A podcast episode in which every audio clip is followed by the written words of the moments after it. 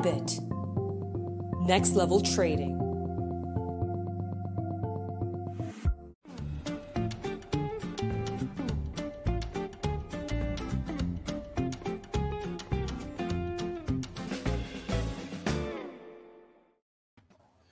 É isso aí, galera. Bem-vindos mais uma vez ao Debate Descentralizado, o programa mais inteligente de criptomoedas do Brasil. Para você, investidor, grande investidor, saber a se posicionar nessa transformação digital que está acontecendo nesse momento. O Debate Descentralizado é exibido já há cinco anos, sempre às 8 horas da noite, nos domingos, trazendo os principais nomes, influenciadores e personalidades de criptos do Brasil e do mundo para uma conversa inteligente um pensamento crítico e dinâmico para você que vem acompanhando a gente entender essa transformação digital que está acontecendo. No programa de hoje, nós temos aqui dois traders profissionais, são profissionais que já vivem 100% né, do, das suas faturas digitais, serem nômades digitais, trabalhar diretamente somente do seu laptop e da sua conexão de internet. Nós temos aqui o Evanildo Predador e também o André Fault. Mais uma vez, bem-vindo a todos. E no nosso programa de hoje, nós vamos conversar sobre inverno cripto, inflação, dólar alto e o mindset do trader. Na nossa linha do tempo aqui de cinco tópicos, vamos falar sobre já chegamos no fundo ou o preço do Bitcoin pode cair mais? Inverno cripto, quando isso vai acabar? Inflação global, como lidar com dólar caro e o mindset do trader. Vamos começar então aqui com o André. André, você que é uma pessoa que está aí, né? É, você é uma pessoa que está aí já na estrada há anos, tem uma experiência vasta em viver em vários países, tem uma visão global do que está acontecendo, vive de trade do seu laptopzinho aí na estrada. Como que está? Já chegamos no fundo ou o Bitcoin pode cair mais? Cara, minha opinião, honestamente falando aí, olhando o mercado, a situação toda, né, não só a cripto, né, porque outros fatores, são várias forças que, estão lutando ali, né, o cenário macro, é, cripto, geopolítico também, né, uma outra questão, e mais o cripto ainda, que é mais pesado que está pegando para mim, eu acredito que o Bitcoin ainda não chegou num fundo, tá, essa é a minha opinião, mas eu não estou também assim 100% apostando nisso, tá? Eu não estou 100% vendido achando que vou esperar que o, o, o tentar acertar, né, o, o, exatamente o fundo do Bitcoin, que acho que ninguém vai conseguir fazer isso aí, tá? É, então, assim, a gente tem que ir se posicionando à medida que a gente vai vendo né, uma oportunidade né, um de retorno. E eu estou enxergando cada vez mais a oportunidade de retorno boa para o Bitcoin, mas eu acredito que esse fundo ainda não chegou, né, principalmente porque a gente vê aí, né, pessoal, eu não estou muito otimista com esse merge do Ethereum, não. Eu acho que vai ser uma armadilha grande aí que vai surgir no mercado. E isso pode levar o Bitcoin a dar uma capitulada forte, maior do que a gente já viu aí em junho, tá? Então acredito que esse fundo do Bitcoin ainda tá para chegar, mas eu ainda não estou 100% uh, ah, apostado, né? Uh, assim, vendido 100% esperando isso acontecer, tá? Então eu tô uh, aos pouquinhos que o preço vai caindo, eu estou acumulando né, para esperar um, pelo menos um bear market rally, né, que eu acho que o Bitcoin vai fazer em algum momento. Então, eu estou comprando à medida que o preço vai caindo. Não, ótimo. Quero ouvir sua opinião daqui a pouquinho também sobre essa, o merge do Ethereum, que a gente gravou um programa aqui, inclusive, algumas semanas atrás, né? Da possível criação do terceiro Ethereum. Mas antes disso, Ivanildo Predador, já chegamos no fundo do Bitcoin ou vamos ter mais sangue no mercado?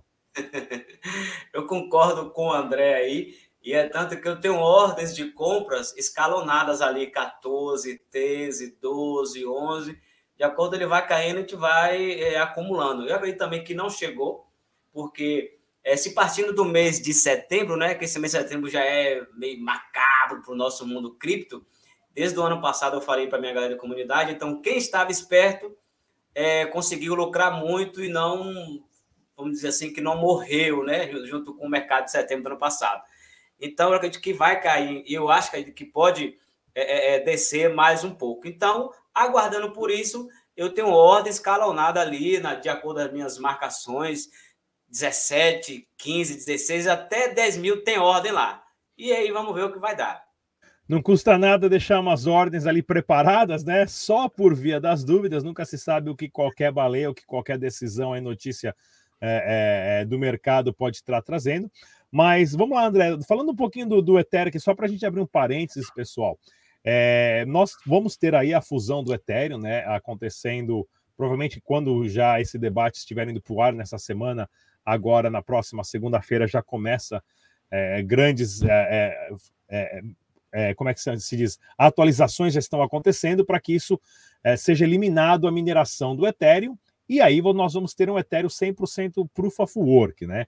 Com isso, é, o minerador que investiu ali milhões em máquinas já está bravinho e disse que vai continuar minerando ali um terceiro Ethereum Proof of Work, que para quem não já tem Ethereum é um bônus, você está forçando uma comunidade é, a ganhar moedas do nada, isso já foi feito em 2017 com o Bitcoin Cash. De um dia para o outro, quem tinha Bitcoin também tinha Bitcoin Cash, ou seja, quem tem Ethereum tem o Ethereum Proof of Work aí. Com isso, é, as exchanges vão listar esse Ethereum novo, porque para exchange é indiferente, eles ganham com taxa, se está caindo, se está subindo, se o projeto é bom ou não, a exchange vai querer lucrar com as taxas. Se o preço desse terceiro Ethereum começa a despencar porque todo mundo começa a vender, tanto faz, você acabou de ganhar 10 Ethereums ali porque você já tinha 10 Ethereums. Se você não vendeu a 1.500, mas vendeu a 100, você acabou de ganhar mil dólares ali sem fazer esforço nenhum. É um airdrop ICO, tudo combinado para forçar uma nova comunidade, né? E, porém, né, vários projetos que nós temos aí, que são os famosos Ethereum Killers, como que eles vão se comportar? Porque de um dia para o outro o Ethereum vai ficar muito mais rápido e muito mais barato, que é o que todos os projetos venham falando que vão oferecer. Ah, da Cardano, Solana, Avalanche, entre outros aí, que são os famosos Ethereum Killer. Porém, quando você tem só o token Ether, né, o gas, que vai ali o mercado do Ethereum cerca de 200 bilhões de dólares, mas todos os outros projetos em cima do Ethereum, que tem também um mercado ali cerca de 180 bilhões de dólares, esses outros projetos vão passar a executar muito mais rápido e muito mais barato de um dia para o outro. Não haveria uma supervalorização do Ethereum, além da demanda para você ter 32 Ethereums ali para deixar em stake? O que você tem a dizer sobre isso, André? Que eu acho que você tem uma opinião contrária aí. Manda ver. Beleza, então assim, na verdade eu sempre fui um defensor do Ethereum, acho um projeto fantástico, mas aos poucos, quanto mais eu fui estudando sobre Merge, sobre Proof of Stake, eu fui me dar conta que, na verdade, isso é uma, um grande tiro no pé do Ethereum. O Ethereum uh, vai ficar muito mais centralizado né, devido a, a isso. Inclusive, uh, um dos motivos que vários né, bitcoins, eh, bitcoin maximalistas, bitcoiners aí que não, nunca quiseram que o Bitcoin virasse Proof of Stake é porque eles não querem que ninguém tenha o controle do protocolo. Então, infelizmente, o Ethereum ele vai ser mais centralizado do que ele é hoje, com pessoas que têm uma quantidade de tokens muito grande, né? Como as, as corretoras. Corretoras hoje em dia, quando você deixa seu dinheiro na corretora, você está simplesmente a corretora, vote por mim tudo que acontecer no protocolo, a corretora vai decidir. Então, a Coinbase vai mandar no Ethereum junto com a fundação do Ethereum. E nenhum institucional, nenhuma, nenhuma pessoa que está interessada em comprar um projeto, algo que é uma commodity, né, como o Bitcoin ele é, né, o Michael Saylor da vida, não vai comprar um projeto que é centralizado, que é controlado por bancos como JP Morgan, outros projetos, ah, outras empresas assim. Tá? Então, para mim, o Ethereum ele não é o, hard money, tá? Não vai ser é, longe disso, por mais que ele crie sistemas de, de queima, como está sendo feito hoje em dia, para diminuir a inflação.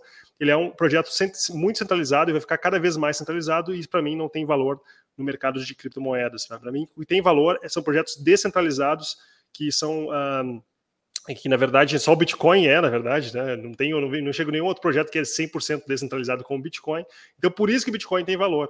É, e por isso que eu tô com o meu portfólio hoje em dia praticamente aí em cripto, né? O portfólio é praticamente 90% hoje em dia em Bitcoin. Eu vendi muito Ethereum nessa, nessa, nessa subida que ele fez aqui agora por último, e vou vender mais no Merge, inclusive entrando com um short pesado aí, essa é a minha estratégia para o Merge, porque tá todo mundo fazendo empréstimo com colateral em Bitcoin para fazer uh, para aproveitar esse, esse hype do merge, mas para mim vai ser uma grande armadilha. É isso que eu estou apostando aqui agora para o próximo dia 15 aí, mais ou menos. É, sem dúvida nenhuma. E lembrando também que o Ethereum foi em 70% pré-minerado, né? Isso logo no início uh, do seu lançamento lá em 2014. E sim, se você tem um grupo hoje para você ser um validador, um nó, um operador, na Dash a gente chamava de Masternode, né? Ou seja, é o, o proof of stake é quando você tem uma quantidade de moedas trancada numa carteira e ao invés do minerador processar as transações, você processa as transações, ou seu stake processa as transações. A teoria é que, é claro, se você tem uma grande quantidade de moedas suas em sua posse, você não vai fazer nenhuma falcatruagem para derrubar o preço. Por quê? Você é um interessado em ter que o preço suba, né? Você não estaria dando tiro no próprio pé. Mas sim, estratégias de trader, estratégias de alavancagem e shorts agora, e também essa forçada de criar uma terceira comunidade, um terceiro Ethereum, essa é a famosa guerra dos protocolos, e é bem interessante a gente acompanhar isso de perto. E só, só, um comentário, Rodrigo, que é importante o pessoal entender. Esse Ethereum que vai surgir, surgir agora, Proof of Work, tá? para mim não tem valor nenhum. Ele, inclusive, ele vai, na minha opinião, vai ter uma pequena hype e vai desaparecer. Porque simplesmente todos os projetos, imagina, hoje em dia tem o SDC, tem o SDT, várias coisas que rodando, tokens rodando na rede Ethereum.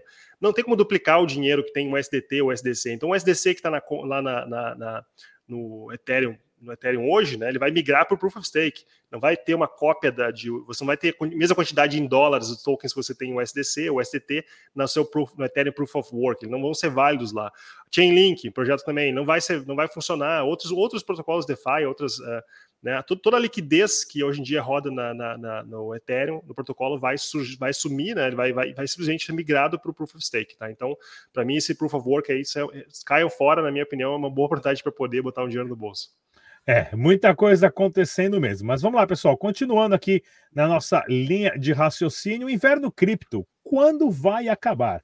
Nós que já estamos nesse mercado há um bom tempo, aprendemos a contar, né, é, o Bitcoin através dos ciclos, né, aonde a cada quatro anos acontece o halving.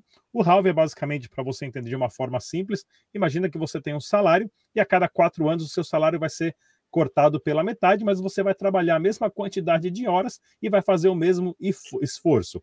Por quê? Porque o Bitcoin tem um sistema deflacionário aonde né, cada vez mais existem menos moedas disponíveis. Então, nós aprendemos a contar aí os ciclos através do halving e nós estamos agora nesse inverno cripto. Quando o inverno cripto vai acabar? Começar com o Ivanildo Predador. Eu estou na expectativa muito boa é, nesse sentido de, de, Eu vejo o inverno sempre como uma oportunidade. Enquanto alguns se desesperam, falando de mentalidade, eu vejo a oportunidade de comprar na promoção, de comprar 80%, 90% mais barato. E já, já, estamos nessa, não sei, nessa brincadeira aí, eu estou olhando para minhas contas aqui, há cinco meses caindo. Ok. Quando vai acabar? Eu acho meio difícil eu falar para você, ó, amanhã, daqui a dois dias e tal. Mas eu acredito que esse, esse mês de, de, de setembro e tal, aí dia 15 vem essa questão do Ethereum, dia 20 todo mundo já está preocupado com essa taxa de juros dos Estados Unidos, pode dar sim um bom dump e aí possamos ver uma grande reversão de mercado. Né? Porque, de acordo com os histórios que eu estou vendo aqui, setembro tem isso, mas em outubro ele volta 20%, 30%, 40%. Então, eu acredito que esse mês a gente pode ganhar muito dinheiro apertando o botão vermelho no short, isso para que ele, que ele reverta essa situação. É a minha opinião de predador aí. É, sem dúvida nenhuma, o, o, o, mês de setembro é um mês que tem sempre já estatísticas aí mostrando um acúmulo de perdas né, de vários anos. Diga lá, André. Cara, então, sobre o bear market, eu acho que a gente está muito próximo de, pelo menos, encontrar um fundo aí, um fundo global, tá? Acho que a gente está, está é, na minha opinião. Mas, um, Assim, eu acho que tem muita oportunidade também para cima. Acho que a gente vai ter um bear market rally aí muito bem breve, na minha opinião. Tá? Então, assim, eu estou acumulando Bitcoin nessas regiões aí, esperando esse bear market rally aí, que a gente teve em todos os, os bear markets aí. O Bitcoin dá uma subida grande né, para regiões Fibonacci, ele vai buscar retrações de Fibonacci. Então, eu estou acumulando para poder vender ali né, esses, esses, essas, essas compras aí mais adiante. Tá? Acho que o Bitcoin volta, mesmo estando dentro do bear market, o Bitcoin vai voltar aí na faixa dos 35, 37 mil dólares, pelo menos, é a minha expectativa. E a gente vai estar ainda dentro do bear market, tá? Então não é porque o Bitcoin simplesmente. É um, é um pequeno bull market dentro de um bear market maior, tá? Então é como a gente viu lá nos anos. No anos nos, basicamente 2020, 2019, tá? Então, eu acho que é algo parecido, mas a gente tem agora, na minha opinião, muito em breve, a gente vai ter as maiores oportunidades para comprar Bitcoin aí, na, na, minha opinião, aí perto do, nesse, nesse, nesse período até a final de 2023, tá? Acho que nesse, nesses próximos dois meses a gente vai ter com certeza um fundo bem importante para o Bitcoin. Sem contar que o sentimento do mercado, né, no começo de 2020, né, Bitcoin bateu 20 mil dólares, todo mundo comemorando, e agora o Bitcoin caiu para 20 mil dólares, o pessoal está desesperado. Estamos exatamente no mesmo preço, não mudou nada. Porém, hoje sabemos que o Bitcoin já chegou a 69. O pessoal que chegou aí, que pulou de paraquedas e quis sentar na janelinha, né? Como antigamente o pessoal usava essa gíria, né, chegou os desavisados e comprou Bitcoin a 65, 68 mil dólares e tem que agora respirar fundo e esperar o próximo ciclo, com certeza. Mas agora, falar um pouquinho sobre inflação global, né? Para quem acha que nós estamos com problemas de inflação no Brasil, aqui nos Estados Unidos, está 150 dólares, aí 120 dólares para você encher um tanque de gasolina. Né? A gasolina que está caro, comida está caro, energia está cara. Estamos tendo uma, uma crise energética na, na Europa de é, é, valores né, é, inimagináveis há um ano atrás, onde as contas de água, luz, energia, gás, tudo está muito caro, além de comida. E nós temos esse período de inflação global. Como que vocês veem isso e o quanto isso pode afetar também na, na volatilidade do preço do Bitcoin? Começar com o André. Eu acho que a inflação que eles estão tentando combater aqui agora, eles vão conseguir né, dar uma melhorada em algum momento, né? Mas eu, eu, vejo que a inflação é, é a minha forma de enxergar, tá? Eu estou vendo que a, os Estados Unidos e alguns países vão entrar no cenário cada vez mais de hiperinflação, tá? Eu acho que está chegando nesse caminho porque eles estão endividados, vários países estão endividados, como os Estados Unidos, que estão com 130% do PIB, né? Eles têm hoje em dia a dívida deles é, é, é mais, mais do que o, que o, que o país tem, né? No caso, e, e isso vai fazer que aumento de taxa de juros vai, vai deixar o país ainda mais endividado, né? Então, eles vão ter que cada vez imprimir mais, uh, eles vão pagar a dívida do país com o dólar mais barato, tá? É assim que eu estou enxergando que é o, o, como vai ser, mas agora aqui no curto prazo estão realmente uh, aumentando taxa de juros até que essa taxa de juros comece a impactar na economia. Quando se impactar na economia, né, uh, começar a causar desemprego e outros problemas que a gente vê aí no cenário de recessão, eu acredito que eles vão dar uma segurada nisso aí, né? Eles vão, vão ter, não vão ter o que mais fazer, eles vão ter que continuar com, com com, né, com afrouxando aí, imprimindo mais dólares para poder resolver os problemas que eles têm lá no, no, país. Então, eu acho que esse é o caminho de todos os países. É, infelizmente, é, é um cenário de, de, de, hiperinflação. E, e, se a gente olhar em relação ao Bitcoin, eles já, já estão em hiperinflação. Né? Se a gente olhar o, o dólar em relação ao Bitcoin e outras moedas aí, é incrível que as pessoas ainda não se dão conta que, que o caminho que esses, as moedas fiat estão indo. Né? Predador, diga lá, Predador. Eu estava vendo uma, uma, uma de acordo com a cotação aqui, pela primeira vez em 20 anos, o euro caiu abaixo do, do, do, do dólar, né? E eu tenho alguns alunos mentorados que moram em Portugal, que saiu do Brasil, mora lá, e eu falei, como é que vocês estão aí, velho? É, todo, vamos falar que o nosso popular brasileiro é todo mundo no mesmo barco, todo mundo preocupado, e isso e aquilo, se tratando de Brasil, cenário político, né? Baixou gasolina, mas todo mundo comenta que vai voltar depois dessa política, então é, voltando para as locadoras de carro, todo mundo preocupado que, é, é, é, vamos dizer que as locadoras vão jogar aí mais 100 mil carros é, no, no, no, mercado, porque vão trocar suas frotas. Então, uma coisa vai desencadeando, outra, e de fato eu falo: guarde seu dinheiro, guarde seu dinheiro, compre Bitcoin, porque a gente não sabe de fato até onde isso vai, né? Então, essa é a minha opinião, minha visão. E agora, para o investidor, né? Para o investidor que está aí chegando, como lidar com o dólar? Porque o dólar está ficando caro. Vai deixar suas reservas aonde? Em euro? O euro está caindo, o dólar está subindo, o real também está aí perdendo valorização, mas está bem melhor do que qualquer outra moeda aí. O real vem se destacando, inclusive, uh, devido à política econômica do Brasil. Recentemente, o Brasil vendeu tudo que não tinha de improdutivo, né? É, tudo que tinha de improdutivo, que só dava prejuízo para o Estado, que era porto, aeroporto, rodovia, ferrovia, empresa de água, de luz, de esgoto, aonde nenhum outro país é dono de tudo isso, é tudo privado. No Brasil, ainda servia de cabide de emprego, o dólar está até que segurando bem, mas em outros países estamos sim, né? Estamos sim em um patamar bem interessante. Como vocês veem na posição aí de um trader, vale a pena segurar as reservas em dólar? E no dólar que eu digo, é claro, o stablecoin que a gente usa para fazer as nossas operações. Vale a pena segurar a reserva em dólar? Somente esperar o que, que vai acontecer, deixa ali fazendo um stake dentro de alguma exchange que paga ali pelo menos 5, 10% é, de stake ali sem fazer nada. Como que vocês estão se posicionando? Começar com o André. Cara, então eu tenho um método que eu faço, eu inclusive estou preparando um treinamento sobre isso, né? Que eu, eu basicamente faço uma, um hedge de contrato futuro e perpétuo que eu estou rentabilizando as stablecoins, né? Como, como o STC, enfim, usando uma estratégia de alavancagem de, de hedge entre contrato futuro e perpétuo. É uma coisa um pouquinho mais complexa, mas é como eu faço para rentabilizar as, as, moedas ali, né, estáveis, né, porque não gosto de deixar dinheiro parado, né, a gente tem que ter, gente, mesmo o dólar, a gente tem que deixar de alguma forma rendendo ali, fazendo alguma coisa, né. Então, existe várias estratégias, inclusive, inclusive corretoras aí que dá para fazer, você pode, né, tem pools de, de, de, de, liquidez, você pode botar ali os seus, seus, seus stablecoins para gerar uma, uma renda passiva. Então, o que eu gosto de fazer com, com o dólar é isso, basicamente, deixar em algumas uh, estratégias de renda passiva que eu tenho um risco bem uh, pequeno, né, um risco mínimo, mas com uma, uma, uma, possibilidade de rentabilizar esses dólares aí, né? Porque a gente sabe que o dólar também está perdendo valor, né? Tá perdendo, mesmo que o, o, Bitcoin agora está caindo em relação ao dólar, o dólar também está perdendo valor, então a gente tem que estar tá sempre botando dinheiro para render. Então, sim, eu estou com o meu hoje portfólio, uh, né, de, a banca hoje no, no, meu de trade ali bastante dolarizada, tá? Mas seguindo fazendo estratégias para poder rentabilizar essas stablecoins. Ivanildo, qual é a estratégia aí para como lidar com o dólar caro? Vale a pena segurar uma, uns uns stablecoins na carteira? Vale, porque meu, meu, é, ultimamente, ultimamente, a última vez que eu comprei dólar, eu comprei dólar 4,60.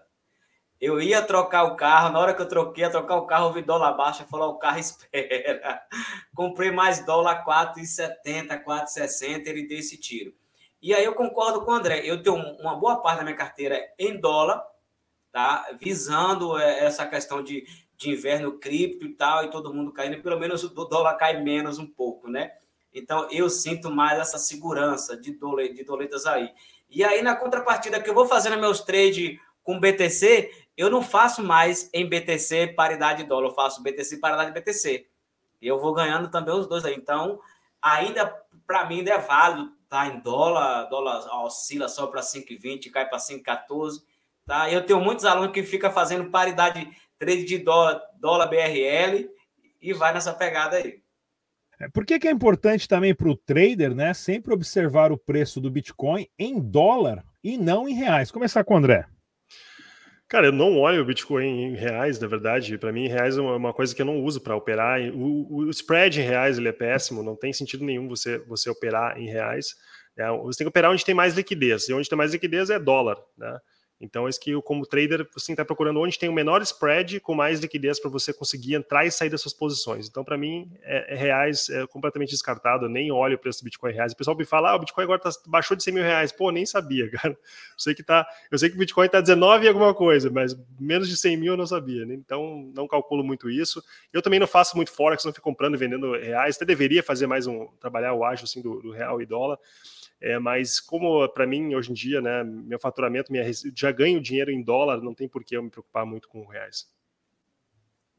Excelente, excelente. E agora o mindset do trader, porque esse turbilhão de o Bitcoin sobe, o Bitcoin cai, é, é fusão do Ethereum, é hack de exchange, é regulador, é CVM, é o preço do dólar caindo, é o preço do dólar subindo, é a guerra na Ucrânia, é a guerra não sei mais aonde como que fica o mindset do trade para tomar as decisões? Simplesmente olhando, né? É como que fica o mindset do trade para tomar as decisões? Simplesmente olhando o gráfico ali e vendo as ferramentas que te passam um tipo de informação, ou vale a pena também é, se espelhar nessas notícias e se interar no, nessa economia, nessa política global? Começar com o predador. Mindset do trade. Eu falo para o pessoal da mentoria, eu falo, quanto menos exposto ao risco, melhor. O nosso mercado é 24 horas, 24, 24 por 7 aberto, ou seja, é 24 é, de oportunidade, também 24 você é exposto ao risco. Né? Então, falo, quanto menos exposto ao risco, melhor. Eu opero muito, muito, muito pouco, ultimamente, desse mês para cá. Então, uma vez que eu perco aquela é, oportunidade de trade, eu fecho o computador e saio fora da frente da tela para não correr o risco de fazer é, besteira. Então é isso que eu falo para o pessoal da mentoria. É, e se tratando de notícias, já tenho até aqui anotado no meu quadro. Ó, dia 15 vai ter a parada do Ethereum, no dia 20 eu tenho notícia dos Estados Unidos, pode ser oportunidade de ganhos também.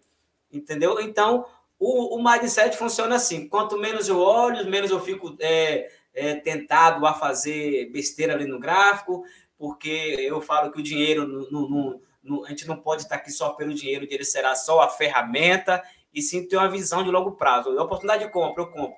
Ah, tá me andando de lado, deixa isso quieto. Então, a mentalidade minha funciona dessa forma, tá? Então, é mais lutando ali, de fato, contra a ganância, quanto... Né? É, é tanto que a semana eu fiz uma live com uma psicóloga no, uh, no Instagram, foi muito top. E ela falou que é, o mercado é mais uma luta interna para quem é trade, é mais uma luta interna, emocional e, e, e, racional do que o próprio mercado em si. Então, todo mundo amou, eu falo, é isso, então fique de fora. Escalhão na. Bota as ordens ali embaixo ali, vai dormir, deixa o negócio acontecer. Pois é, André, como é que você faz aí para lidar com aquela gastrite, aquela úlcera ali? Como é que faz para engrossar aquele caldo lá no estômago quando está caindo tudo o mercado? Como é que é o mindset do trader? Cara, é uma coisa que é o, é o trader mais tem que trabalhar, realmente, tra trabalhar psicologia, porque é uma coisa que é complicado a gente lidar com as emoções e não deixar as emoções controlar a gente, porque sempre a gente está sempre entre o medo e a ganância, né? a gente está lutando com aqueles dois né, bichinhos falando com o nosso ouvido ali, é. E, e, é, e, é, complicado e a gente não pode deixar as emoções tomarem conta da, da nossa decisão. Tá? A gente tem que conseguir tirar a emoção, botar a emoção de lado, né? saber gerenciar o nosso risco e saber o que a gente está fazendo. E também operar, tentar ver o que, que a maioria das pessoas estão fazendo, assim, porque às vezes, geralmente, a gente vê que as pessoas estão erradas, né? A maioria das pessoas comentando que agora Bitcoin vai, vai cair, vai cair, vai despencar, é, vai lá para 3 mil dólares. Cara, quando todo mundo começa a falar isso, é o momento que eu começo mais a comprar Bitcoin, né? Começar a me expor mais aí a minha banca. Tá? Então, assim, é gerenciamento de risco e conseguir trabalhar não ter, botar as emoções a jogo, seguir um setup e uma estratégia, tá? Sem você botar a emoção do lado, porque quando, quando bota a emoção, a coisa dá errada, tá? Não tem como você. Então, por isso que quando eu gosto de fazer, eu gosto, eu gosto de trabalhar, quando eu não tô, não posso ficar na frente do gráfico, eu boto minhas, minhas ordens ali, onde eu tô querendo comprar, onde eu tô querendo sair, entrar e sair, e simplesmente, cara, vou dormir amanhã, outro dia eu vou ver, Tá? E eu sei que trading não é um, um, um, jogo que a gente vai ganhar todas as partidas, a gente não precisa ganhar tudo, a gente precisa ganhar a maioria delas, né? Então, então a gente tem que ter um risco-retorno, saber que nosso setup ele funciona, que nossa estratégia funciona e, e, e deixar né, para ver o resultado do, do, trade depois. Tem trades que eu boto para rodar ali, deixo, demora dois, três dias para dar o resultado se eu, se eu vou ganhar, vou, vou perder, tá? Então a gente tem que realmente uh, trabalhar com isso, saber que a gente não vai ganhar todas, tá? Faz parte, importante gerenciamento do risco e não deixar as emoções uh, né, tomarem conta da nossa decisão ali. Não, sem dúvida nenhuma, né? É geopolítica, inflação, eleição, é, dólar caindo, dólar subindo, golpe militar, guerra, muita coisa acontecendo, e é claro, além aí da, do pessoal que faz um hype aí no YouTube dizendo que vai tudo é, vai para a lua ou vai tudo afundar de uma vez, que o Bitcoin não presta para você, né? Manter a sua mente atualizada para você grande investidor. É por isso exatamente que nós temos o programa aqui Debate Descentralizado, para trazer informações inteligentes das pessoas que estão por trás dos principais projetos. Queria agradecer aqui a presença do Ivanildo Predador, ele que é trader profissional e vive disso já hoje, e também do André Fault, ele também que é trader profissional e está na estrada aí sempre falando né, de Bitcoin e criptomoedas. Muito obrigado pela presença de todos. A gente se vê na próxima, pessoal. Tchau. Tchau. Tchau. E como sempre, pessoal, deixe suas perguntas, dúvidas, críticas, sugestões e temas para os próximos programas. Eu com a nossa equipe sempre observamos e respondemos os comentários e iniciamos sempre um aprendizado aqui juntamente com vocês, a nossa audiência. Mais uma vez, se inscreva no canal, ative o sininho e a gente se vê no próximo programa.